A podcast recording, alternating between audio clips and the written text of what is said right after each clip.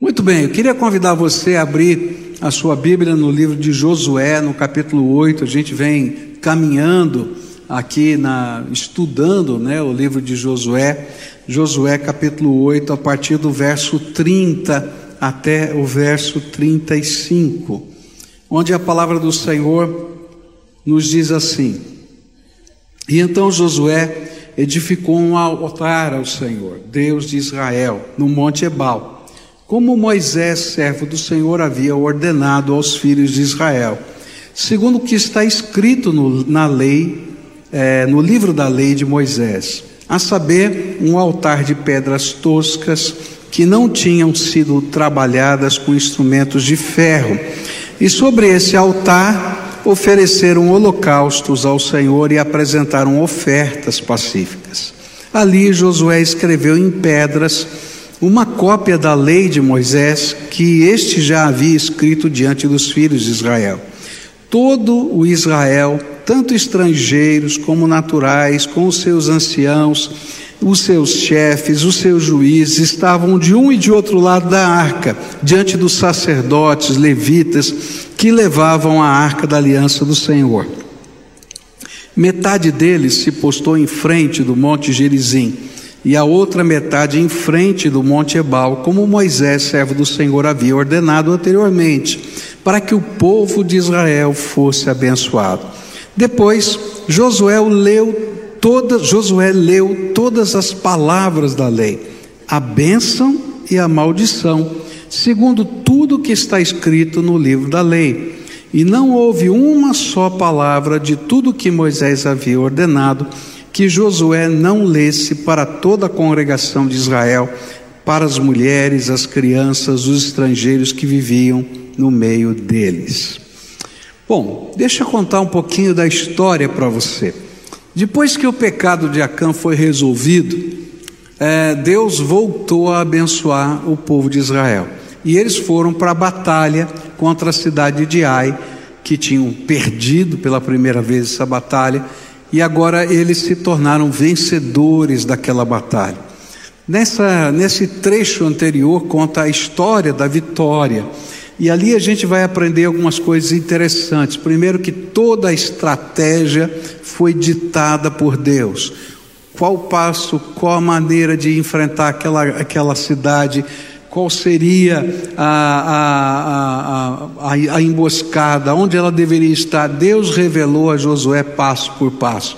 Segunda coisa que a gente vai perceber é que, semelhantemente ao que aconteceu lá em Êxodo 17, quando Moisés levantou o seu bordão para abençoar o povo na batalha, Deus mandou Josué levantar sua lança e enquanto a lança estava levantada, a vitória aconteceu e veio total derrota da cidade de Ai. Quando passa esse fato, nós chegamos aqui onde nós estamos, nesse texto.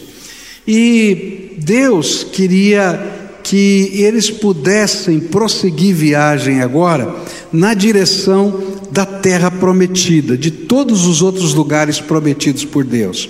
Mas Nesse, nessa entrada para avançar adiante, tinha um portal natural. E esse portal natural era o Vale de Siquém, entre o Monte Gerizim e o Monte Ebal. Olha lá o Vale de Siquém. Então, esse era uma rota natural, era um, um, uma estrada natural para que eles tinham pela frente. Mas Deus tinha mandado Moisés ensinar que quando eles chegassem nesse lugar, eles deveriam construir um altar e um memorial, para que pudesse dizer: olha, você precisa caminhar pela estrada da vida sabendo que você tem dois tipos de escolhas. Só dois tipos de escolha. Ou você escolhe bênção ou você escolhe maldição. E na verdade, a escolha que a gente faz na vida revela o nosso compromisso com o Senhor e com a Sua palavra, porque não tem meio termo. A vida é feita de escolhas, e as nossas escolhas revelam o que a gente crê a respeito de Deus. Então, disse para quem está perto de você: ó, a vida é feita de escolhas. Não tem jeito. Agora, escuta de quem ouviu. As suas escolhas revelam o que você crê a respeito de Deus. Pode falar. É, não tem jeito. E o pior é que não tem meio termo, não tem saída. As suas escolhas estão revelando o que você acredita, né? E a grande pergunta que Josué fazia e que Deus queria fazer é: o que vocês querem escolher, né? O que, que vocês querem escolher? Tem um portal pela frente, tem uma vida a seguir mas vocês têm que fazer escolhas. E na verdade, essa é a pergunta que o Espírito Santo faz todo dia para a gente, porque todo dia a gente tem que tomar uma decisão e fazer uma escolha. Não é verdade? A vida não é feita de escolhas. Todo dia você faz algum tipo de escolha. E a gente está respondendo para Deus, não é? através das nossas escolhas, quem Ele é na nossa vida. Por isso o Senhor queria marcar esse momento na história de Israel com figuras, com alguma coisa que pudesse ser lembrado de tempos em tempos, coisas que estão presentes aqui nesse texto e que revelam, não é que o povo teria que fazer um compromisso de fé com Deus, que é nessa fé no Senhor Todo-Poderoso que está a bênção e nessa quebra desse compromisso a nossa maldição. Então eu queria olhar nessa manhã o primeiro, a primeira figura importante que Deus queria que fosse marcado na experiência daquele povo. E ela se encontra no verso 32, que diz assim: Ali Josué escreveu em pedras uma cópia da lei de Moisés, que este já havia escrito diante dos filhos de Israel. Para a gente entender o que ele fez, eu tenho que ver a profecia que Moisés deu no capítulo 27 de Deuteronômio. Lá no capítulo 27 de Deuteronômio está escrito assim: No dia em que vocês passarem o Jordão e entrarem na terra que o Senhor seu Deus lhes dá, levantem pedras grandes e pintem-nas com cal. Ao passarem, escrevam nessas pedras todas as palavras desta lei, para que vocês entrem na terra que o Senhor seu Deus lhes dá, terra que mana leite e mel, como o Senhor, o Deus dos seus pais, lhes prometeu. E nos versículos 9 e 10 diz assim: Moisés, juntamente com os sacerdotes levitas, disse ainda a todo Israel: Fique em silêncio e escute, ó Israel. Hoje vocês vieram a ser o povo do Senhor seu Deus, portanto, obedeçam a voz do Senhor seu Deus e cumpram os mandamentos e os estatutos que hoje lhes ordeno. A primeira figura era a construção de um portal para a terra prometida. Eu acho que uma das coisas bonitas da minha cidade, da nossa cidade, que é Curitiba, é que os bairros da nossa cidade, eles são marcados por portais. Né? Então, se você vai para Santa Felicidade, né? já estou pensando em comida, né? Deve ser isso, é o horário. Se eu vou pensando em santa, pensando não, se eu vou para santa felicidade, não é? Eu vou passar por um portal, não é? É o portal da imigração italiana que está lá, né? Vai ter o portal, né, da imigração dos ucranianos. Agora a prefeitura vai construir, saiu o edital agora, né, da, da do portal da imigração dos ingleses com um parque, com um museu histórico e assim por, por diante da imigração inglesa no estado do, do Paraná. E isso marca, não é? E a ideia é que quando se atravessa aquele portal, há uma lembrança histórica, há uma lembrança de algo importante. Por isso Deus disse para Josué: Josué, você vai construir um portal, bem no meio do vale de Siquém de um lado e de outro desse vale você vai construir um muro de pedras e vai pintar de branco, vai caiar esse muro. E nesse muro branco, né, pintado, onde quem estiver atravessando e entrando na direção da estrada que vai para Jerusalém, que vai subir agora para o norte, onde vai ser conquistado, tem que saber que tem que tomar decisões na vida e que de um lado vão estar do lado do Monte Ebal as palavras que dizem que se você tem um compromisso com Deus, se você cumpre a vontade de Deus na sua vida, tua vida é abençoada. E aí vem as bênçãos. Bendito serás quando entrares, bendito serás quando saíres, bendito serás quando te deitares. Para você ver, essas bênçãos estão lá em Deuteronômio capítulo 28. Mas do outro lado tinha um outro muro.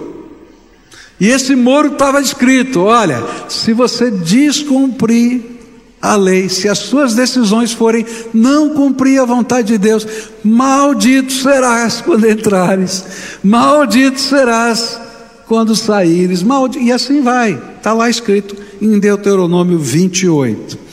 Ali, Deus mandou fazer esse portal. E o objetivo era que o povo passasse por ele, a caminho dessa terra prometida, tendo as palavras de Deus na sua, na sua mente e no seu coração, e a certeza de que só poderiam alcançar a bênção prometida se se comprometessem com Deus e com a Sua palavra. É interessante que eu e você fomos treinados a não acreditar nesse dualismo. Nós fomos treinados a ter uma tese, uma antítese e uma síntese. E a gente aprendeu a viver debaixo da dialética. Não é assim? Então a ideia é a seguinte: olha, a gente tem que achar um caminho intermediário a gente tem que ver isso, aquilo e achar um jeito de, de conseguir conviver com tudo ao mesmo tempo. Só que a Bíblia vai ensinar para a gente que nas coisas que são espirituais, não existe dialética, não existe síntese. Ou a gente tem um compromisso total com o Senhor ou não tem compromisso nenhum. E é fácil entender, porque há vários aspectos da nossa vida que não existe dialética. Por exemplo, marido, diga para sua esposa, tá? Que você vai ser mais ou menos fiel a ela. Vai arrumar uma encrenca não é? E vice-versa. Se a esposa disser para o marido que vai ser mais ou menos fiel a ele, também não vai dar certo. Não tem dialética. Existe compromisso. Ou a gente tem um compromisso, ou não tem esse compromisso. E é disso que Deus está falando que na vida, as coisas espirituais, não dá para a gente usar a lógica dialética. Ou a gente está comprometido com Deus, e Deus é por nós, e aí não tem outro jeito, Ele vai ser graça na nossa vida. Ou a gente está comprometido com outras coisas. E às vezes a gente não entende a grandeza disso. Por isso Deus mandou construir um memorial. Mandou levantar esse portal, de tal maneira que eles estivessem passeando ali, olhando de um lado e do outro que estava escrito e entendessem que na jornada da vida não tem meio termo. Ou a gente tem um compromisso com Deus ou não tem nada com Deus. É interessante lembrar que no final da vida, depois de conquistar toda a terra prometida, e Josué agora vai sair de cena, ele não vai ser mais o líder de Israel, ele volta a esse mesmo lugar, diante desse mesmo memorial, só para fazer o povo lembrar que a vida com Deus é um compromisso de fé, onde aceitamos o Senhor como dono das nossas vidas e a Sua palavra como os valores norteadores. E é interessante que ele vai dizer assim: olha, está aqui, esses montes representam bênção e maldição, os muros estão aqui com a lei, nós estamos atravessando pela jornada da vida. Eu já estou passando como líder. Não vou ser mais o líder de vocês para sempre. Então vocês precisam escolher de novo a quem vocês vão seguir. Se vocês vão seguir a Deus e vão receber a bênção deles, ou se vocês vão seguir os outros deuses, as filosofias, as ideias, e vão receber a maldição de Deus. E ele diz assim: Eu não sei o que vocês vão escolher, mas eu e minha casa serviremos ao Senhor. Está lá no capítulo 24 de Josué. É como se Josué estivesse dizendo assim: Eu não posso mais cuidar de vocês. E vocês precisam continuar tomando decisões todos os dias. Mas lembrem que essas decisões têm que ter um vínculo fortíssimo com o Deus Todo-Poderoso. Senão, não tem sentido. Não existe dialética na sua relação com Deus. E eu vou dizer mais: em nenhuma relação de amor não existe dialética. Ou a gente ama ou não ama. Ou a gente se compromete ou não se compromete. Eu posso tentar achar dialética nesse mundo mas eu não vou conseguir achar dialética nos relacionamentos. Ou a gente tem ou não tem. E é isso que Jesus está ensinando. Alguém vai dizer para você: você é radical. De fato, não tem jeito de servir a Deus e não ser radical.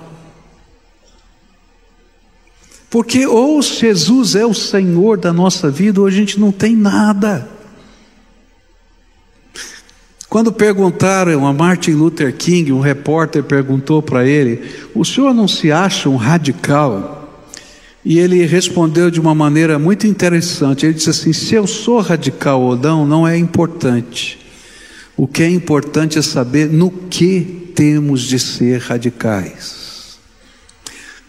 Há coisas na vida que não dá para flexibilizar. Ou nós somos ou não somos. Ou temos ou não temos, ou nos comprometemos ou não. E era por isso que o Senhor queria colocar estes marcos memoriais na história daquele povo, para saber que todo dia a gente tem que fazer decisões, mas essas decisões fazem parte do nosso compromisso com o Senhor Todo-Poderoso. E cada vez que a gente vai atravessando os vales da vida, a gente tem que tomar decisão de novo se a gente está comprometido ou não. É tão interessante isso que a Bíblia vai dizer para a gente algo que parece muito forte. Ele vai dizer, a Bíblia vai dizer para a gente que se você quebra um mandamento, você quebrou todos os mandamentos. Mas eu digo assim, Senhor, eu só quebrei um. Me dá pelo menos nove e meio, nove, não é? Alguma coisa assim. Mas para Deus não tem, porque tem a ver com o compromisso. Não adianta você dizer, ó, oh, eu fui infiel uma vez só. Está entendendo? Infidelidade é infidelidade. Por isso o Senhor marca a nossa vida com memoriais, para a gente entender que a nossa vida é feita por escolhas e que nós temos que escolher todos os dias o Senhor na nossa vida. Na nossa jornada de fé como servos do Senhor Jesus Cristo, Deus coloca alguns memoriais. Hoje, por exemplo, foi dia de um memorial, de um portal, não é?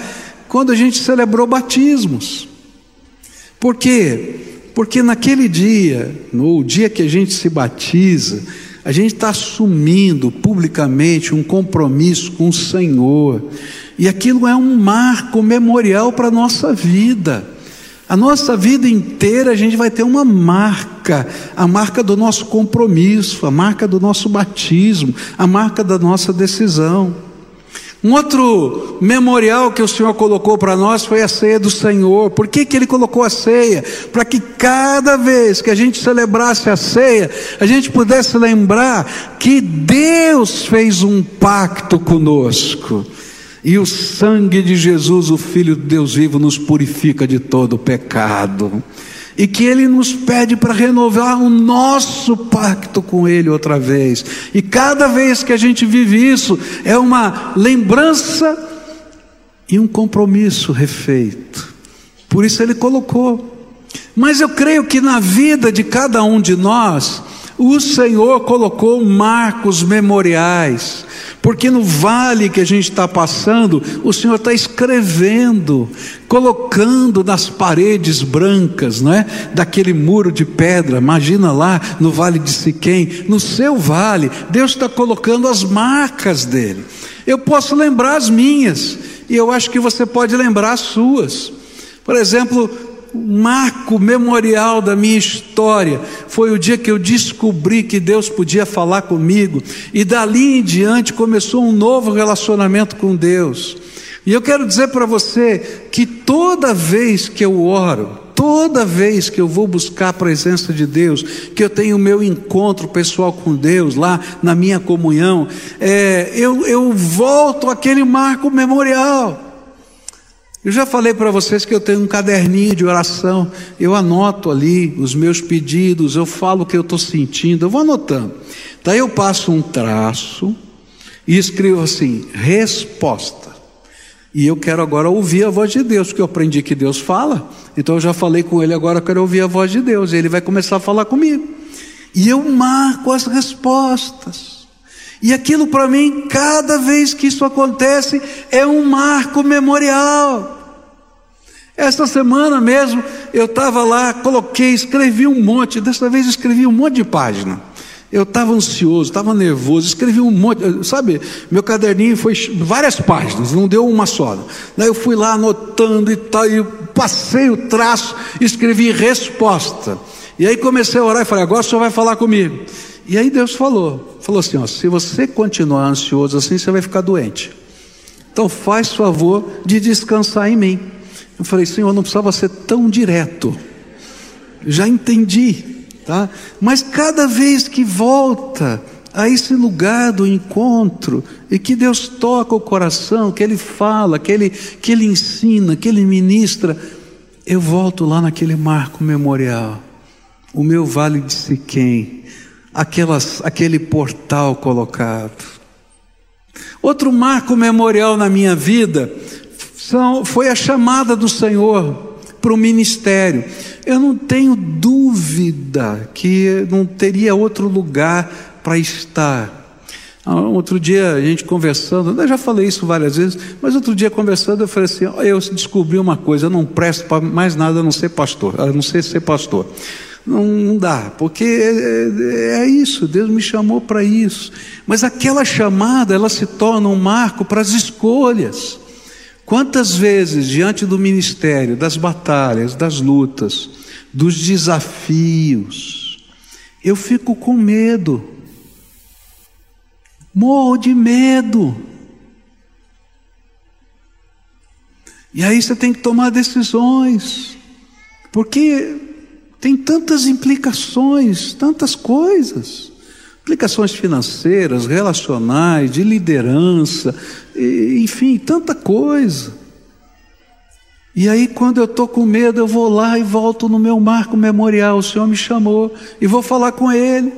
E aí, quando eu começo a conversar com Ele, diz assim: Filho, eu só te chamei para ser meu colaborador. O dono desse negócio sou eu. Ou você vem comigo ou fica de fora. Eu digo, tá bom, senhor, entendi. O senhor está indo? Ele falou, tô. Então eu vou junto. É só isso que eu preciso saber. E esse é o marco memorial que me ajuda a tomar decisões. Mas eu tenho marcos memoriais na minha vida que não são bons.